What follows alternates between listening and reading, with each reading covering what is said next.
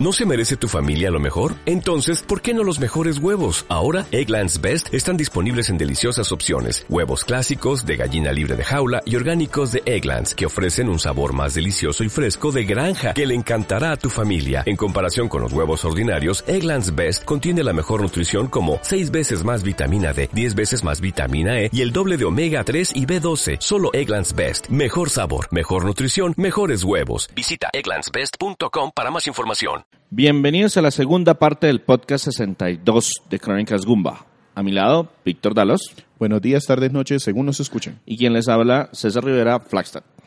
¿El cantante? No. No, el cantante, no está, precisamente por eso estoy presentando yo. El día de hoy, notarán, estamos con un elenco un poco corto, pero César nos trae un juego polémico, este sí, sin ninguna duda polémico. ¿Qué juego es? The Order 1886 para PlayStation 4. ¿Qué nos vamos a quedar escuchando antes de pasar al juego? Nos vamos a quedar escuchando The Nice Theme, que es como la, el tema principal del, del juego.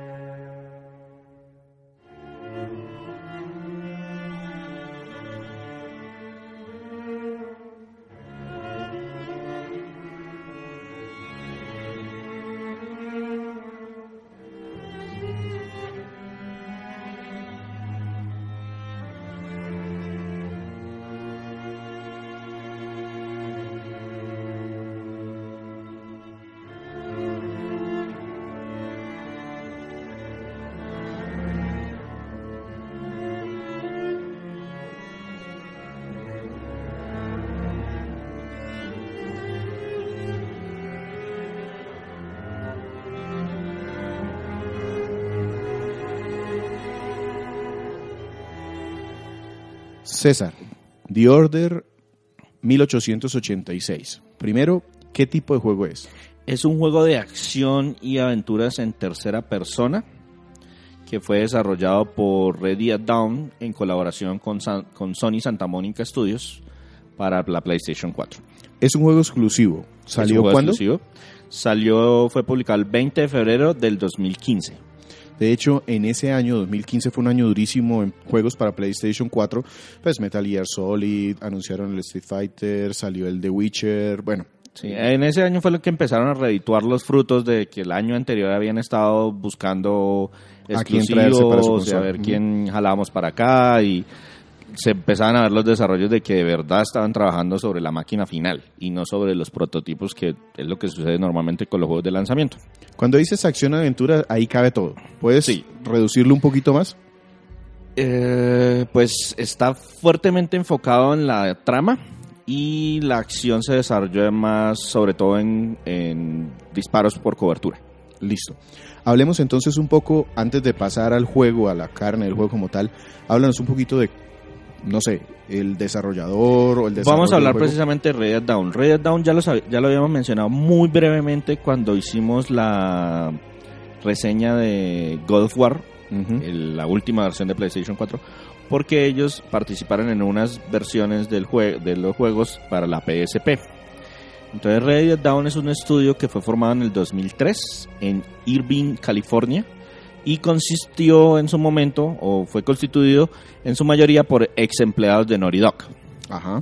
Los encargados de juegos como Uncharted. Y antes de eso, de la franquicia de Crash Bandicoot. Crash Bandicoot, correcto. Entonces, los fundadores fueron tres ex miembros de, de, Naughty Dog: Andrea Pesino, Didier Malenfant y Ru Ruya. Ay, perdonarán la pronunciación porque está fatal. El último fue el, quien tomó el puesto de CEO, de presidente de la compañía. El primer proyecto fue una versión para PSP de la franquicia de la franquicia Jack and Daxter.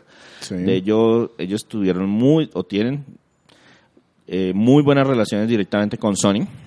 Y le, Sony les dijo, no, pues ahorita tenemos el PSP, nuestra consola portátil, es muy poderosa colabórenos llevando nuestras franquicias a la PSP y el primer juego que publicaron fue en el 2006, eh, un juego que se llama simplemente Daxter, que- concentrándose en ese personaje de la pareja de los títulos de Jack and Daxter. El siguiente juego, que ya lo mencionábamos, pues como les decía, eh, en el podcast de God of War, fue God of War Chains of Olympus, que fue publicado en el 2008, que cuenta eventos de la vida de Kratos entre, o- entre los otros juegos, pero es canon dentro de la historia principal y pues exprimió esa pequeña consola de lo que ustedes no se pueden imaginar. De manera casi simultánea, ellos trabajaron en compañía con Capcom para llevar el aclamado pero muy poco vendido Okami para eh, haciéndole un port para la Wii. Una Capcom ha, eh, ha tratado de exprimir Okami en todas las consolas. ha salido en todo y en ninguna y en ninguna vende. sí. a pesar de A que es un excelente Sí, juego. sí, Ese yo- eventualmente tenemos que Tengo que decir que no lo he terminado y por favor no me lo pongan en los retos porque es un juego de 60 horas. Yo No hay lo forma. terminé No. completo con todos los corazones No, extensiones voy a ver y si lo- poderes y todas las pendejadas. Voy a ver Muy si bueno. lo hago, pero, pero se me hace muy largo. Yo lo terminé en la versión de Wii. Ya. Y eso, pues, les decía, también lo publicaron en el 2008, casi casi en paralelo con Chains of Olympus, un equipo más pequeño haciendo solamente el port. Volvieron a contar otro fragmento de la vida de Kratos en God of War Ghost of Sparta, también para la PSP, pero en el 2010, ya cuando la consola estaba en caída. Y entonces lo siguiente que les dijo Sony es, oiga, cojan sus dos juegos de PSP de God of War y llévenlo a la PS3 y así publicaron en el 2011 colección. Ujú. Origins Collection, la primera colección que eran los dos juegos de PSP, pero en HD para, Play- para para el PlayStation. PlayStation 3. Posteriormente, en 2015, y con el apoyo de, San- de Sony Santa Mónica, desarrollaron The Order 1886 para PlayStation 4, del, pues, del cual les hablaré más en detalle. En junio del 2015, justo después del lanzamiento de eh, The Order 1886, el señor Ru anunció el su retiro como CEO de la compañía y fue reemplazado por Sam Paul, una persona que no era parte de los miembros fundadores, pero esto le dio un enfoque, un cambio de enfoque drástico, dramático a la compañía, a tal punto que el siguiente título fue un multiplataforma que se llamaba Deformers, que fue publicado en el 2017, eh, solo salió de manera digital, eh, de esos de las tiendas virtuales de la PlayStation Network, estuvo para Play, para Xbox y para PC. Y el más reciente proyecto fue lanzado de manera exclusiva para Oculus Rift, también en el 2017, y se llama Lone Echo. Lo último que sabemos de esa compañía al momento de esta grabación fue que en noviembre del 2018 confirmaron que habían abierto como una pequeña subsidiaria en Portland, Oregon, y en la actualidad se desconoce completamente en qué están trabajando en este momento. Entonces esto fue más o menos un resumen de Ray Down. Podemos entender que le pegó duro 1886 a la empresa, ¿cierto? Sí, de alguna forma la afectó porque pues el presidente de la compañía se hizo a un lado después de este lanzamiento y cambiaron drásticamente como la forma como venían trabajando hasta ese el momento. enfoque. Ujú. Entonces hablemos, pasemos ahora sí a este juego para saber a qué le vamos a echar la culpa. 1886, ¿qué historia tiene? Me dice que es el énfasis grande del juego. Sí, de hecho es el guion es bastante extenso. La trama en realidad se desarrolla como una versión alternativa de Inglaterra, en donde hay una orden de caballeros que el típico es- este cyberpunk. Mm, Más o menos. Es, es como una evolución diferente del, del, del- del mundo. Pero entonces la idea es que hay una orden de caballeros que mantienen el mundo a salvo de monstruos media sangre como hombres lobos, como Ah, vampiros, como cosas por el estilo. Y estos caballeros son descendientes indirectos del rey Arturo y sus caballeros de la mesa redonda, al punto que adoptan los nombres de esos caballeros cuando son ordenados y solo se reemplaza cuando mueren, lo que no sucede muy a menudo, no porque No se muera. prácticamente no envejecen. Ya. Por, O sea, cuando usted entra en esa orden, cuando detrás de esa orden le dan algo que pa- tiene un efecto en la jugabilidad, que le dan una, unos como unos botellitas en las que hay una cosa que ellos llaman la, el agua negra. ya. Y a medida que van bebiendo de esa agua, que es como un remanente del Santo Grial, eh, la vida se extiende por mucho tiempo. Entonces tenemos a Galahad, Tristán. Exactamente. Y nuestro protagonista es precisamente Sir Galahad, Ujú. Que es un miembro muy respetado de la orden, que junto con tres compañeros le son asignadas misiones donde deben combatir híbridos y también rebeldes contra el imperio, porque pues se están levantando, hay colonias y todo el cuento. Sabemos que algo salió mal, porque desde la introducción estamos presos y acusados de traición. Y precisamente el primer mundo, la introducción es escápese de la prisión y finalmente cuando lo logramos lo que hacen es devolvernos unos meses atrás a más Ah, o menos agosto, a- en, en otoño del 1886, a contarnos qué fue lo que pasó en esos meses antes de, de- de que nosotros termináramos en la cárcel. Entonces el objetivo del juego es que ver esa historia hasta que lleguemos a la cárcel o en algún momento se une. No, se une, de paso se alarga un poquito más. Eh, ahí lo que le cuentan a uno cuando uno regresa como a recordar esos momentos es que los ataques de los rebeldes y los híbridos están en aumento y uno de nuestros compañeros, que también es el líder como del escuadrón, que es Sir Percival, cree que hay una relación estrecha entre los mismos. Y eh, también tenemos una compañera que es Lady Ingrain, con la que tenemos algún tipo de relación, o sea, en- ellos, eh, por la forma como hablan, por los diálogos que tienen, o sea, aquí como que o pasó o está pasando Sí. algo. Ajá. Y también nos acompaña el Marquis de Lafayette, que es un Francés. francés que está en como en entrenamiento. Él no hace parte aún de la orden, pero pues no hace parte oficial, es decir, todavía no tiene un nombre de un caballero y no se le ha asignado su frasquito de Blackwater ni nada, ni nada por el estilo. Y está esperando como un cupo para unirse a la orden, pero pasa muchas veces que esas personas eh, Se quedan, se mueren y. se nunca- mueren y nunca recibieron el cupo porque pues las muertes eh, usualmente son muertes violentas en medio de las persecuciones de los híbridos. ¿Qué más les puedo contar sin ¿Cómo, spoilerles cómo mucho? la cuentan? ¿Cómo cuentan esta historia?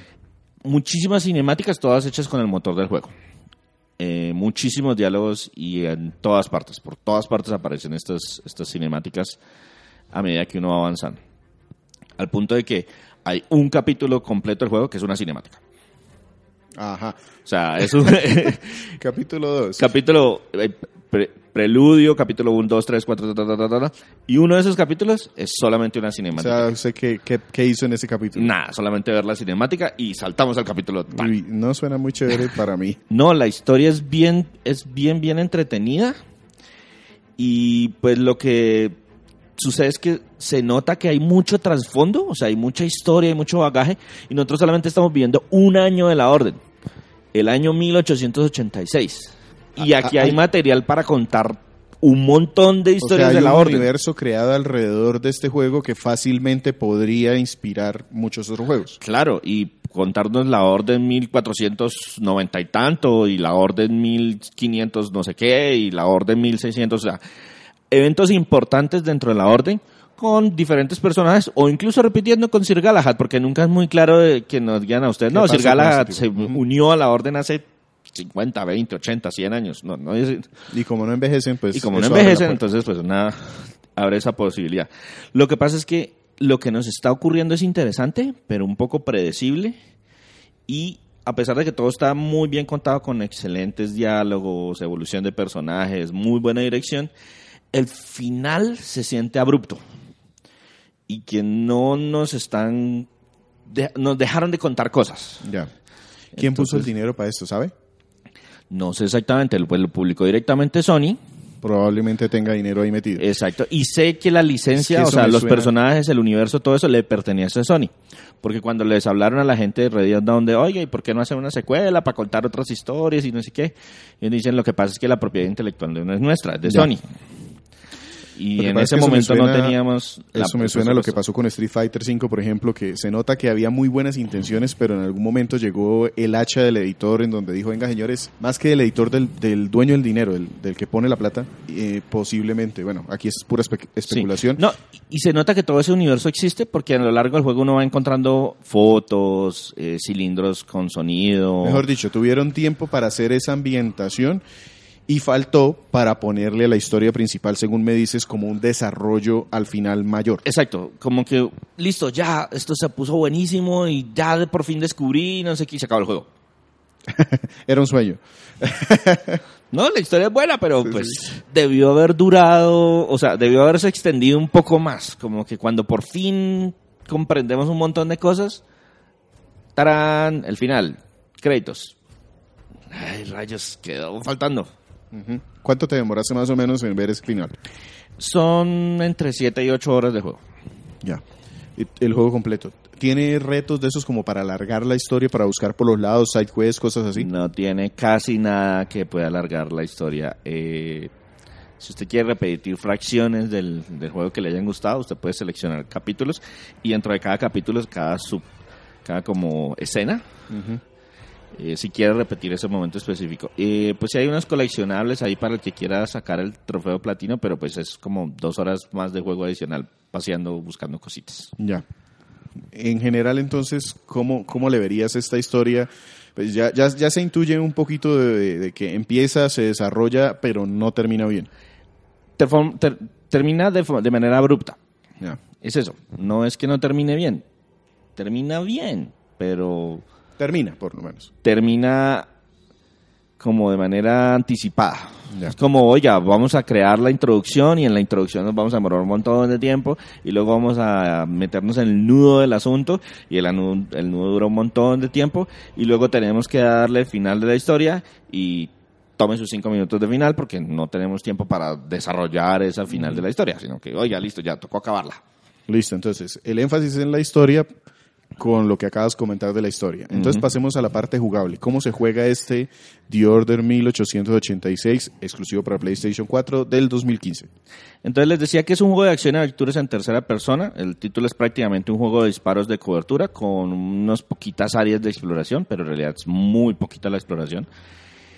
Eh, como tal, nuestro personaje, pues usualmente vamos con nuestro escuadrón o con algún miembro de nuestro escuadrón que nos da algún tipo de apoyo. Eh, el personaje como tal puede cargar dos armas y dos tipos de granada.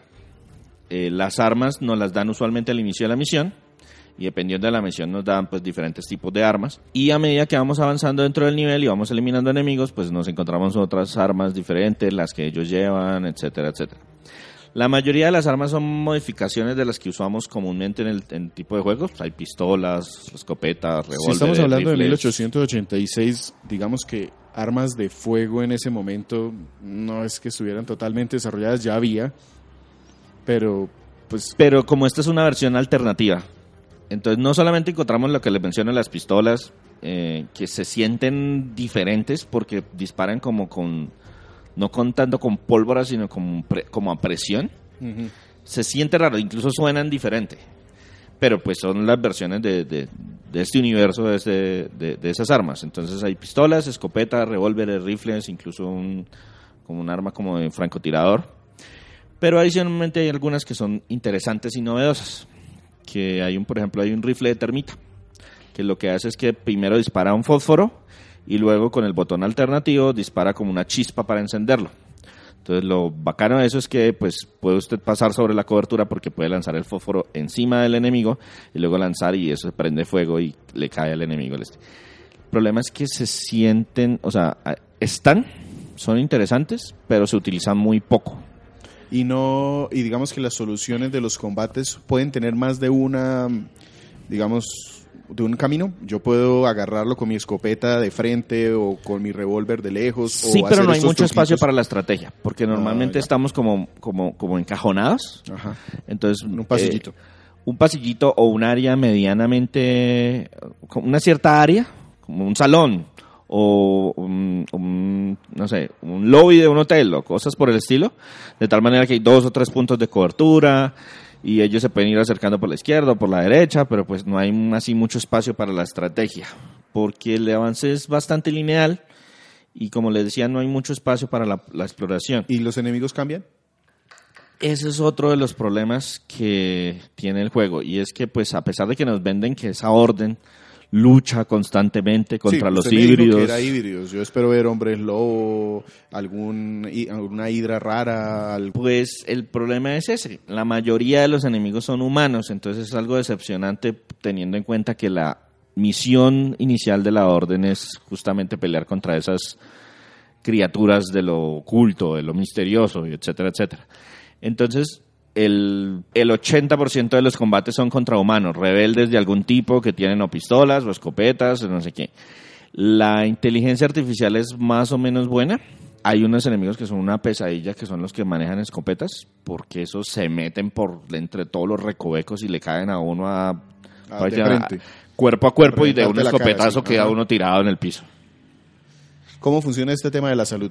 ¿Cu- ¿Cuánto Eh, resistes? El, cuan- en cuanto a salud es muy similar a juegos del estilo, es decir, yo me quedo ahí en cobertura y se me voy curando poco a poco, poco a poco, poco a poco. Hay dos habilidades especiales que son las que les mencionaba que están relacionadas con, con el Blackwater, con el dijecito que uno lleva con algún tipo de líquido. Nunca son muy específicos en cuanto a qué es, pero pues como están relacionados con Rey Arturo, Santo Grial, etcétera, etcétera, pues por allá Se tiene que venir. Entonces, eso le da uno dos habilidades especiales. La primera es que cuando usted queda muy herido y tirado en el suelo, uno tiene la posibilidad de tomarse el líquido y como revivirse a uno mismo. Imagínense un juego de, de, de- de combate, de eso de que usted queda en el suelo muy mal herido y usted pide ayuda para que alguien vaya y lo rescate. Aquí no hay que pedir ayuda. Aquí uno mismo se puede hacer esa curación. La desventaja, pues, es que mientras usted está tratando de levantarse, pues es muy vulnerable. Entonces, hay de esos enemigos que son muy ofensivos, pues igual lo pueden ahí llegar y rematar y chao. Pero si usted decide no levantarse, es un game over ahí. Es un game over ahí. Y empezar el capítulo. Eh, pues lo devuelven uno, los puntos de salvado están bien ubicados, entonces no pierde uno mucho progreso. Y la otra habilidad especial es que a medida que usted va eliminando enemigos, usted va cargando como una barrita que le permite entrar como a un bullet time. Y es que en cierto momento, entonces usted activa el bullet time y los enemigos van mucho más lento y usted puede empezar a dispararles a, como los a- todos los puntos débiles, a varios al mismo tiempo, etcétera, etcétera. El juego prácticamente entra como en un auto autoapuntado, Ya. de tal manera que usted tal, tal, tal, ya se murió, mueva la cámara hacia un poquito hacia la derecha y al siguiente otros cuatro o cinco tiros, ya murió y así, para como para sacarlo de aprietos. ¿Eso no lo hace especiales. sentir fácil? Es decir, ¿qué nivel de dificultad tiene el juego como? El juego está relativamente bien balanceado, tiene un pico de un salto de dificultad en la primer en el primer combate, así como con campo abierto, precisamente por lo que le digo, porque estos muchachos de la escopeta Se empiezan a subirse a uno. Pero el juego es relativamente eh, bien balanceado en cuanto a dificultad. Al final hay un par de combates en que hay- los espacios son como muy cerrados y ellos son muchos y yo sigo siendo yo solito.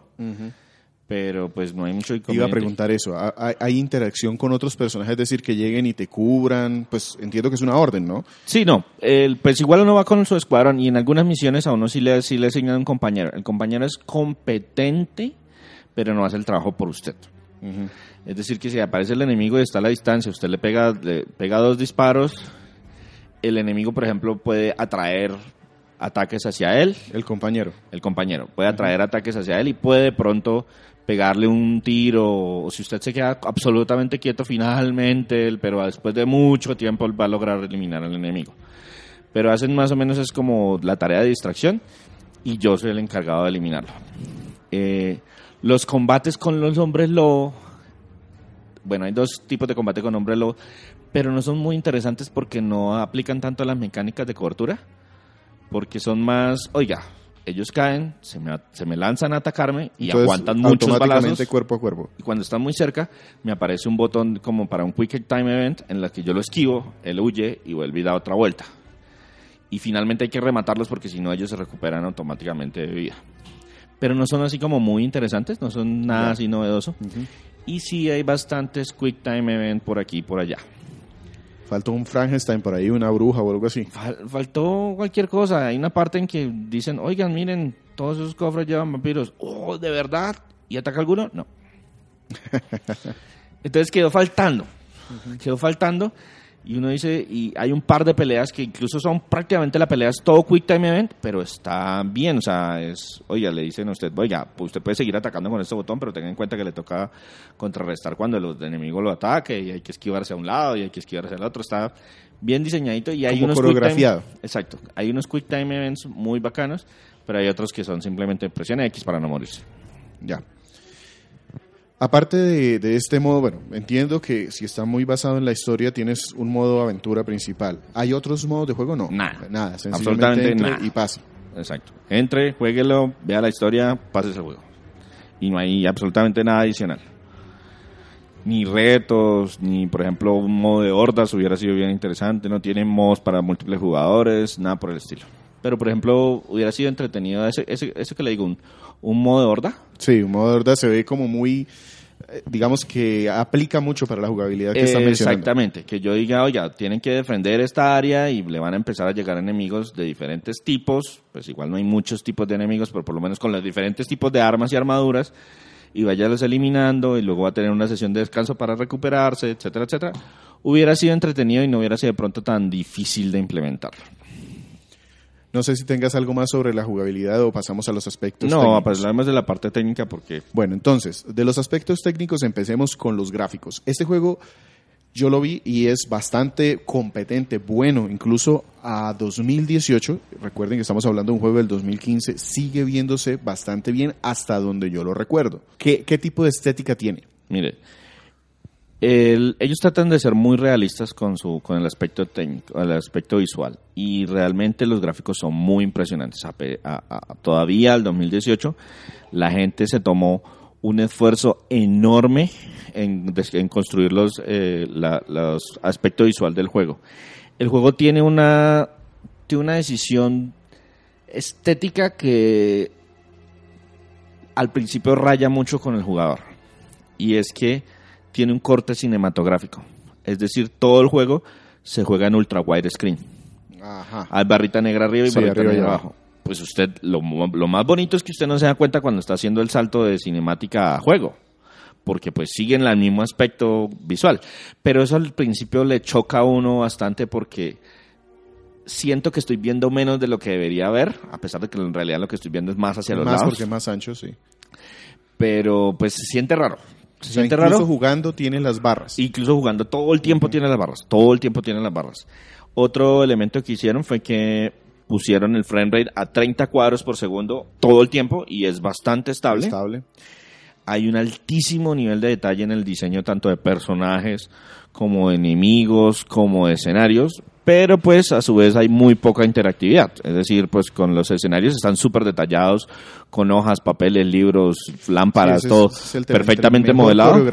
co- coreografiado veas alguna acción, muy probablemente menos eh, Interactividad. interacción tengas con ellos. Exacto, pero entonces casi nada se puede tocar, ni coger, ni mover, ni nada.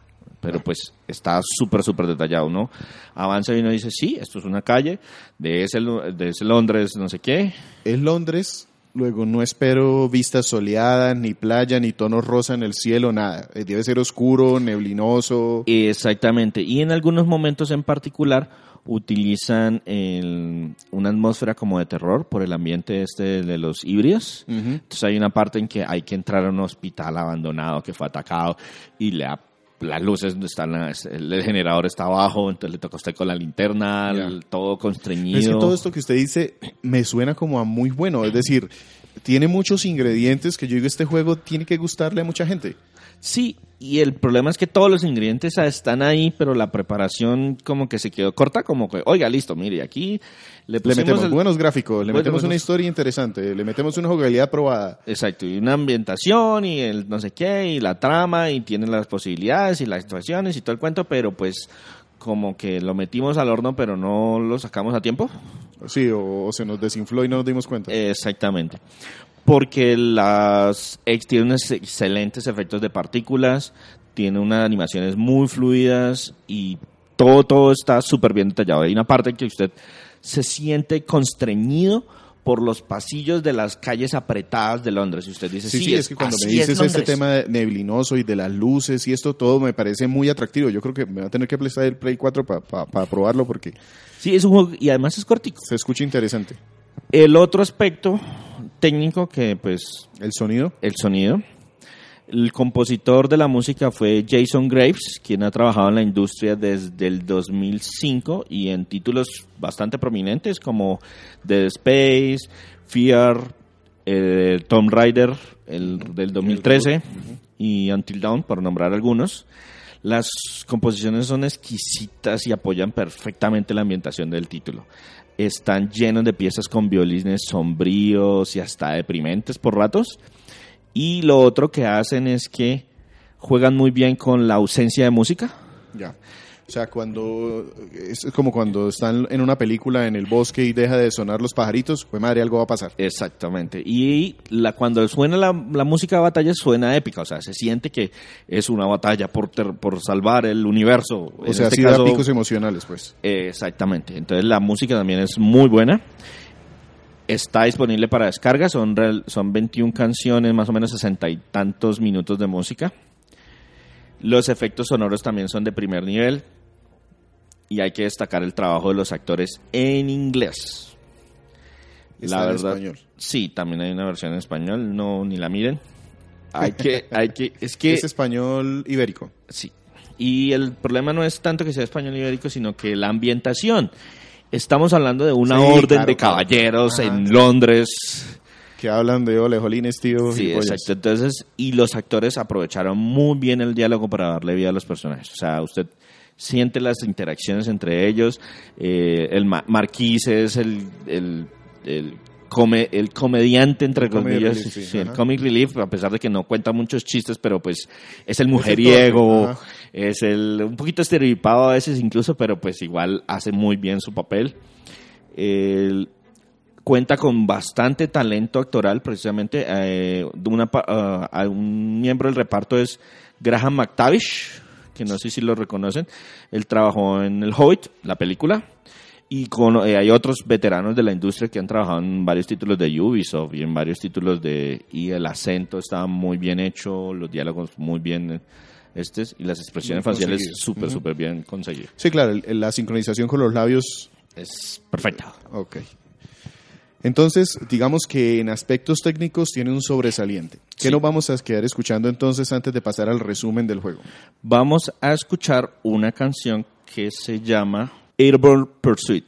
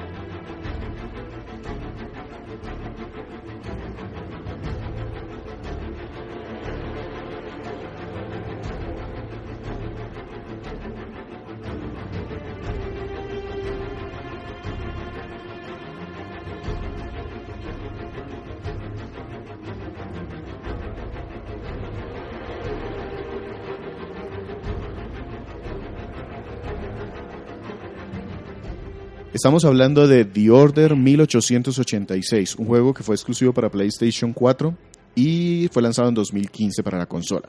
Vamos a entrar entonces ya a nuestro resumen y luego la calificación del juez Gumba. Empecemos con los aspectos que te parecieron buenos del juego, que yo escuché muchos. Sí, de hecho es uno de esos juegos que eh, estresan porque tiene Quiero que me tantas guste, co- quiero quiero, que me que me guste, guste, sí. pero no puedo. Entonces, dentro de los aspectos eh, positivos, definitivamente todo el aspecto técnico. Todo el aspecto técnico. Gráficamente, Todo, el aspecto visualmente. sonoro, el desempeño en la consola. funciona súper fluido, las actuaciones son magistrales, la música es muy buena, genera una espectacular ambientación, el nivel de detalle de los escenarios, todo lo que usted se pueda encontrar, cortinas, rayas, marcas, eh, las texturas son de una calidad impresionante, los modelos de los personajes, cuando me hacen daño y me quedo ensangrentado, queda mi personaje ensangrentado a pesar de Sí, que yo no me haya la curado. no es solo que la pantalla se ponga roja, sino que tiene efectos físicos en el personaje. Exactamente, tiene eh, con, consecuencias en el modelo en el del- del personaje como tal. Todo, incluso los personajes que uno dice, oiga, ese es un extra que está ahí parado de relleno. El vestido impecable de época victoriana, con todos los detalles que usted pueda ver. Una parte que usted está caminando por una calle y usted dice, sí, esta es una calle que podría existir en este Londres de esta historia. Eh, todo, todo, todo, todo el aspecto técnico sobresaliente. O sea, es muy bueno. hay algo adicional que también vale la pena destacar y es la ambientación y la trama como tal. La trama, pues lo que les digo a veces puede sentirse, oiga, esto es un poquito predecible, o la- por de pronto por la forma como lo contaron de que, oiga, usted arranca en la cárcel, entonces sabe que finalmente va a llegar Algo a la lo va a cárcel, llevar allá, sí. algo lo va a llevar, entonces uno ya está prevenido de que, oh, debe ser esto, o ah, debe ser esto, o ah, debe ser esto. Y pero- sí es. Y efectivamente es una de esas. Sí. Pero eh, igual es muy, muy interesante toda la construcción de la orden, de todo lo que ha pasado, de la lucha contra los híbridos, de toda la ambientación, de por qué están y eh, hacen eh, referencias a muchas cosas muy interesantes de la historia real. Por ejemplo, esto sucede un par de años después de Jack el Destripador. Entonces, de alguna forma, eso. eso ahí esto repercute en nosotros. Mejor dicho, la ambientación fue realmente cuidada. Sí, y, y hace también muchas referencias a, a- para los que han visto los las películas de Piratas del Caribe de Indian Trading Company, Sí. también están ahí metidos de manera importante dentro de la historia y hay sus luchas políticas de eso de que, oiga, quiero investigar tal cosa, no se puede porque los de arriba no están diciendo, no están permitiendo. Entonces, bueno, está bien, entonces voy a investigarlo, pero pues de sin permiso. Me voy de civil o cosas por el estilo. Pero eso también está muy bien, muy bien trabajado, muy bien detallado. ¿Qué pasamos entonces a nombrar como lo malo del juego, lo que realmente melló la experiencia? Bueno, a pesar de que las mecánicas son todas cumplidoras, hay muchas falencias como tal en la misma. Primero, es extremadamente lineal. O sea, pero nos pasamos O sea, de lineal. Ser, ser lineal no es malo. Es que estamos en un momento en donde si un juego no es como Red Dead Redemption, No, en no. donde es eh, mega abierto, entonces es pésimo. No, los juegos lineales tienen un espacio y no por eso son malos. ¿Qué le pasa a este para hacerlo malo? que es absurdamente lineal. O sea, no es, por ejemplo, una opción para este tipo de juegos es, oiga, eh, yo voy a tomar el camino a la derecha, usted toma el camino a la izquierda y nos encontramos más adelante, pero permítanme elegir si yo me voy por la derecha o por la izquierda. O de pronto yo llego, yo me, me voy por la parte de arriba y usted se va por la parte de abajo, entonces yo decido si me voy por la parte de arriba o me voy por la parte de abajo. 64. eh, que igual, pues no abran, nada. abran opciones Sigue siendo un de tal corredor. manera que yo exacto de tal manera que yo me vuelva a encontrar en algún punto para que me sigan contando la historia pues porque es claro que la historia está guiando está jalando la jugabilidad pero es que aquí no me dan ninguna opción o sea de ninguna opción de absolutamente nada. Y es que hay que andar por este pasillo. Y si usted no quiere andar por este pasillo de malas porque es el único pasillo que hay. Hay un pequeño fragmento, hay una o dos misioncitas que como que le dan así un poquito de variedad, que uno dice, oiga, esto es muy entretenido, porque no hicieron más así? Que hay una escena en la que se está uno infiltrando eh, en un jardín, no les cuento a dónde, no les cuento para qué, pero pues uno puede explorar el jardín como a sus anchas y uno va eliminando los, las, las cosas que aparecen, los, los problemas que tengan por el camino.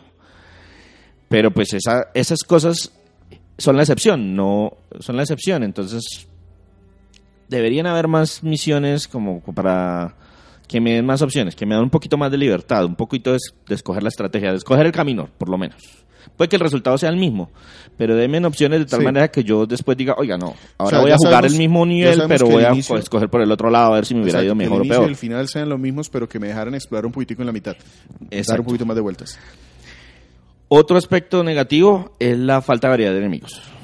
Claro. O sea, así a mí me venden que la Orden es una organización creada para pelear contra híbridos, lo mínimo que yo espero es que peleemos contra híbridos. ¿Contra cuáles? Pues varios, al- bastantes. En realidad existen hombres lobos y dos tipos de hombres lobos. Los que mato a escopetazos y los que mato con Quick Time Events. Pero se acabaron. Y hay menciones de muchas otras cosas, de muchas, por ejemplo, no, que es que hay vampiros. Genial. ¿Dónde peleo contra los vampiros? Mm, De pronto en algún otro juego, porque en este no fue. En The Entonces, Order 1885. entonces se queda, se siente esa, se, eh, se siente mucho esa falta de variedad de enemigos. Todos son humanos, pueden ser humanos rebeldes, pueden ser humanos que trabajan con una compañía, pueden ser humanos que trabajan con el gobierno, pero siguen siendo humanos. Lo único que cambian es de pronto que tienen un poquito más o un poquito menos de armadura y que tienen armas más ofensivas o menos- armas menos ofensivas, pero los enemigos son muy repetitivos, o sea, son muy, muy, muy parecidos. Otro aspecto es lo corto. Les decía que es un juego de más o menos entre 7 y 8 horas Sí, sobre todo porque no me ofrece más modos de juego. Es el Exacto. único modo de juego que hay. y son, seis, son 7, 8 horas de las cuales casi 3 horas y media son cinemáticas. O sea que estamos jugando cinco horas. Exactamente. Realmente estamos jugando, de verdad jugando, más o menos unas 5 horas aproximadamente.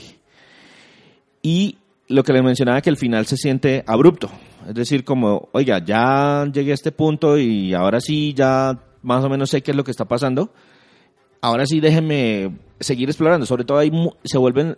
Ahí es el punto donde las misiones se vuelven más interesantes. Hay un poquito más de apertura. Los enemigos son un poquito más ofensivos. Hay combates con un poquito más de frecuencia. Entonces uno diría, listo, esto está cogiendo ritmo. Ahora sí denme otras dos o tres horas más de esto y no, chao. Hasta aquí llegamos. Buena suerte. Ojalá haya otro orden. O sea que eso sí lleva a pensar de pronto el tema de que el desarrollo tuvo algún problema más que, más que la planeación del juego como tal. Sí, exacto. Esos son los que tienes como malos, Sí, correcto. eh, que son bastantes comparados con, con los buenos, pero eh, ¿qué tienes como feos? Esos que sí, digamos que afectan, que te molestaron, pero que de pronto los podías haber pasado por alto. Listo. Eh, uno de esos aspectos es el poco uso de las armas novedosas. Es decir, cuando hay armas eh, muy interesantes, o sea, dentro de la historia uno, Nicolás Tesla está trabajando para la orden. Ajá, sí, o sea, aquí tiene que haber cosas locas. Tiene, hay un par de armas eléctricas muy, muy bacanas. Y el arma de Lo que termita que, veo yo les decía. factor com- eh, denominador común es desaprovechado, ¿no? O sea, como aspectos desaprovechados. Exactamente. Y ese es uno de los aspectos. Y es que las armas novedosas se utilizan un par de veces en los combates y ya. El resto es por guion. Tengo que poner aquí una cosa y hacer esto y ya. Pero no hay cosas que uno diga, oiga, no, pues eh, generemos una estrategia diferente. eh. Sí, por eso te preguntaba, que a veces eso le da variedad a un juego. Si yo a un enemigo lo puedo matar a escopetazos, pero también puedo buscar una forma de ponerle trampas, por ejemplo, eso le da, le da horas a un juego, le da Sí, riqueza. exacto. Que usted diga, no, pues es que mira, al lado del man, no sé, hay un poste y si yo electrifico el poste, el man se electrocuta. Entonces no tengo que dispararle directamente a él, sino al poste y atacar dos o tres. No, nada de eso sucede. Eh, las armas son muy chéveres, pero pues no están. Se, se sienten desaprovechadas. Las novedosas se sienten desaprovechadas. Otro aspecto es también la desa- lo que desaprovecharon la ambientación. O sea, hay muchas partes donde uno diría, oiga, esto hay que. Esto hay Da que para que me salga algo. Da, exacto, da para que me exploren otras cosas, da para que me pongan a investigar, no sé, otra área de la, de la mansión. No, no hay nada de eso. Entonces, pues, eh, Algunos de estos juegos utilizan el tema de, de, por ejemplo, darte un camino pero completamente diferente, es decir, que puedas terminar el juego eh, de dos maneras diferentes y tener dos finales. ¿Este juego tiene esto? No. no. Más nada, de un final, no, el nada, mismo nada, final para nada. todo. Es que ni siquiera me dan la opción de decir, oiga, venga, infíltrese y usted decide si se infiltra por el jardín de la derecha y- o por el jardín de la izquierda. No, hay que infiltrarse por acá y luego hay que pasar para allá y luego hay que hacer esto, ya. Y se acabó. Listo. Creo que eso sería así como todo lo, lo feo. que, eh, no sé si hay, hay, hay más cositas, pues hay muchas cositas que... Hay una cosa que, le puede, que para muchos puede ser malo, para otros puede ser feo y otros simplemente no les puede afectar nada y es el ritmo, el ritmo del juego. A mí eso me afecta bastante. Exacto. Eh, hay unas partes como que cuando estamos construyendo, eh, los primeros 15, 20 minutos tal vez, usted siente como un walking simulator de eso de que No pasa nada. no pasa no nada, voy caminando y aquí me enseñaron cómo saltar de una cornisa a otra y luego me enseñaron cómo bajarme de unas escaleras. Pero pues es como para que uno observe qué nivel de detalle y qué cariño le tenían en las cosas, pero no hay, no está sucediendo realmente nada. Y hay varios momentos de esos. Entonces, pues si usted está buscando otro ritmo de juego, ese ritmo de la acción le puede, le puede, Le puede afectar. Le puede afectar. Hablemos entonces desde el juez Gumba.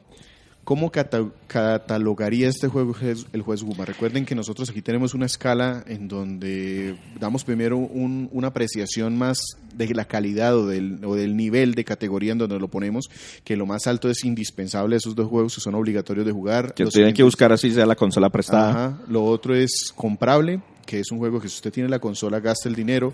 El alquilable son esos juegos que baratico nomás, o si o alguien se lo presta. o algo por el Y estilo. de ahí para abajo está, no, hombre, no. No, no lo compre. Tenemos otras categorías ahí, pero no hemos tocado muchas de esas. Sí, esas sobre todo las utilizamos para los juegos retro, que son la de solo regalado Solo regalado. y el ni siquiera regalado. Ni siquiera regalado, sí, señor. ¿Cómo quedaría este ahí? Es un juego que es alquilable. Es un juego que es Sí, alquilable. todo lo que dijiste suena a eso. Exacto.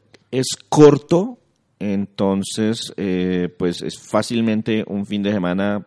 Pídanle a un amigo que tenga juego, oiga, préstemelo y seguro en el fin de Si juegan juiciosos el fin de semana lo, lo terminan. Si juegan muy juiciosos se pueden hasta sacar el platino en el fin de semana. En realidad no hay mucho adicional. Es, los trofeos son, oiga, mate tantos con esta arma, mate tantos con esta arma, mate un enemigo con cada una de las armas del juego y cosas por el estilo. Eh, pero tiene muy, los valores de producción muy Son altos. altos, o son sea, muy altos. Eh, es como esa película de Hollywood que vale la pena ir a ver, aunque todo el mundo dice que no es tan buena. Pero Sí. por los efectos técnicos vale la pena ir a verla. Exacto. Y pues no es mucho tiempo. La trama igual también es muy entretenida. O sea, usted se, se, se entretiene el tiempo que está viendo el juego. Así le estén contando un pedacito de la historia solamente. Pero sí, es un, es un juego alquilable. Y si le ten- tenemos que poner un número a esto ya, esto del número nos lo inventamos después porque nos lo pidieron, mucha gente nos dijo, no, es que somos cuadriculados, pónganos un número. Lo ponemos, pero no, yo, yo personalmente me siento muy, muy incómodo poniéndolos. ¿Tú qué le pondrías? Yo le pondría un 6. Es un sólido 6. Es un juego que es, se deja alquilar. Yo personalmente lo conseguí usadito en 30 mil pesos, que son Ya. unos 10 dólares. Eh, Y está bien, Le saqué, el le provecho a esos 10 dólares. O sea, he gastado 10 dólares en cosas, Peor, sí. En en cosas peores, en, en dulces, Sí, y que le hacen mal a mi diabetes. Entonces, exacto. Ent- Listo. Entonces fueron 10 dólares entretenidos, pero lo mismo, no es un juego que uno diga, la pro- yo, yo estoy seguro que una persona que haya comprado este juego durante el lanzamiento fácilmente se sintió tumbado, estafado, robado en su buena fe, precisamente porque el contenido es poco.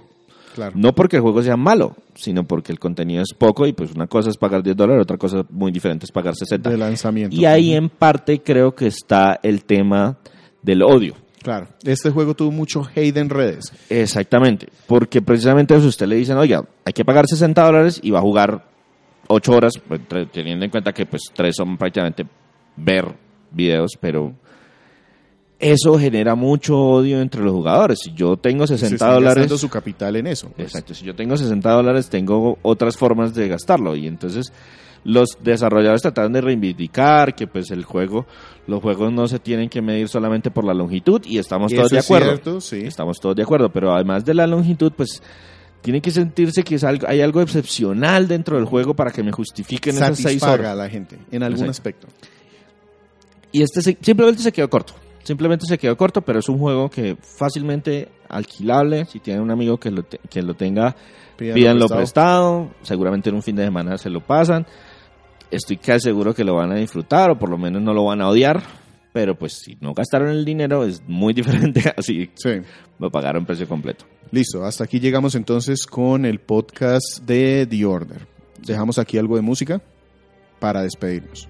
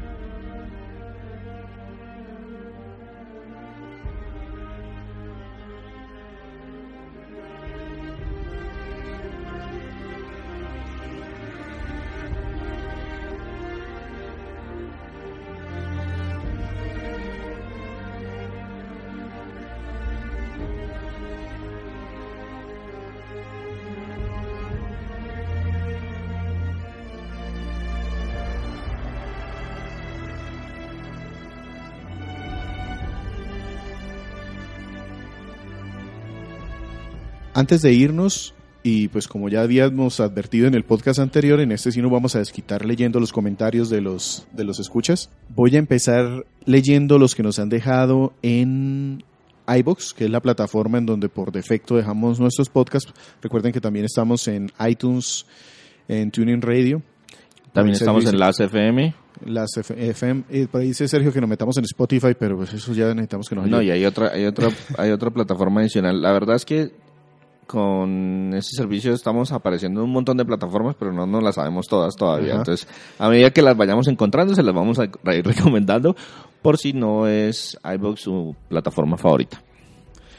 Eh, voy a empezar con un comentario que dejó Jonathan Arenas en el podcast de Joyas Perdidas de la Super Nintendo, el podcast 60, última parte. Dice, genial el podcast, me trajeron buenos recuerdos, en especial por el Final Fantasy V. Yo lo hice en emulador de PC. Otro juego que he escuchado mucho a mis amigos, que es una joya de la Super Nintendo, escondí el, el Terranigma. También. Lo que sucede con el Terranigma No es que salió aquí no salió aquí en América oficialmente, entonces las versiones que se consiguen son, incluso salió en Europa, Ajá, so- solo Europa. que es muy raro porque Europa era el que nunca recibía los juegos de rol de, de Super Nintendo. Tenemos otro comentario de Soau Rock en el podcast de Green Fandango Remastered. Dice, qué lástima por la parte anterior. Yo la pude escuchar, aunque el sonido eh, sí fue malo.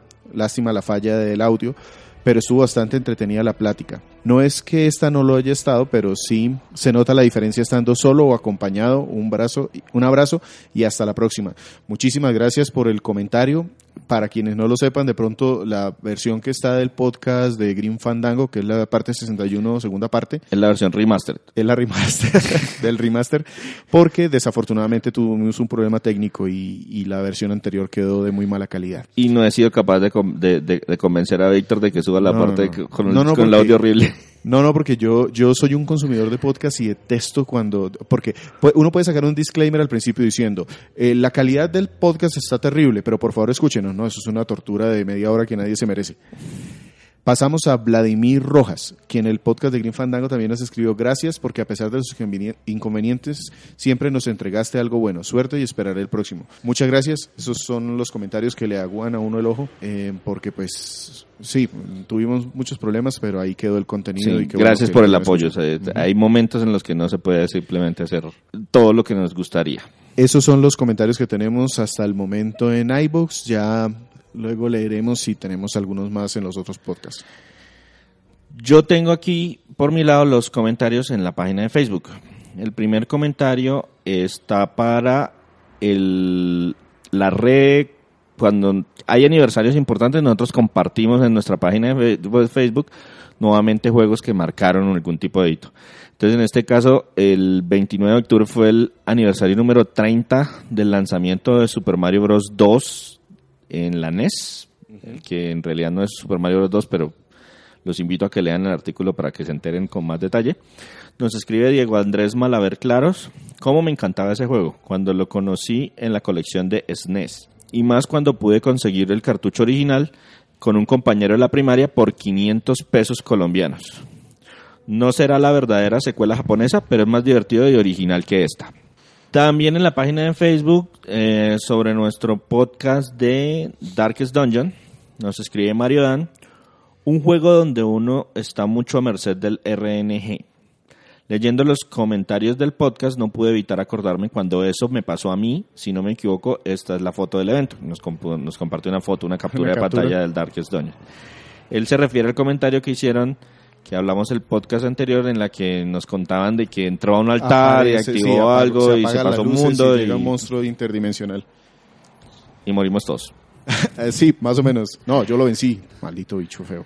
Y para terminar, en el podcast, eh, perdón, en la segunda parte de la cronología de Castlevania, hicimos dos partes de cronología en la que hablamos de como de la trama de todos los juegos de Castlevania, en la primera de la línea temporal oficial y en la segunda de los juegos que se quedaron por fuera de la línea temporal, nos escribe Jorge Palacios.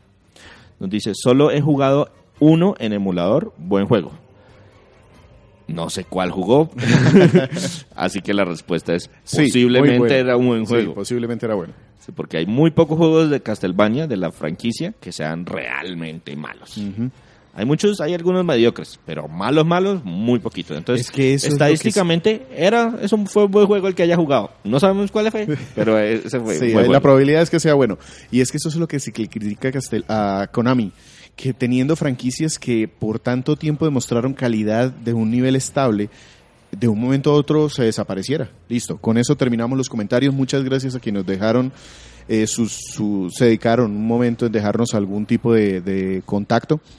Y recuerden, sin más, eh, recuerden que nos encuentran en www.crónicas Gumba. Ahí están todas nuestras reseñas de juegos retro y también están estos podcasts eh, compartidos. También nos encuentran en la página de Facebook, www.facebook.com slash crónicasgumba. Y por último, para descargar el podcast, pues lo encuentran en muchas plataformas, como les decíamos, iVoox, iTunes, TuneIn Radio, donde ustedes nos encuentren, háganoslo saber, métanse por ahí en la página. Y de hecho, si pueden escribir en nuestra página, porque yo creo que vamos a clausurar ese tema de los comentarios, porque Yo estoy buscando una alternativa con respecto a eso, pero más adelante miramos cómo se hace. sin más, entonces César, muchas gracias por el podcast, la segunda parte del podcast 62, Hasta luego. y adiós.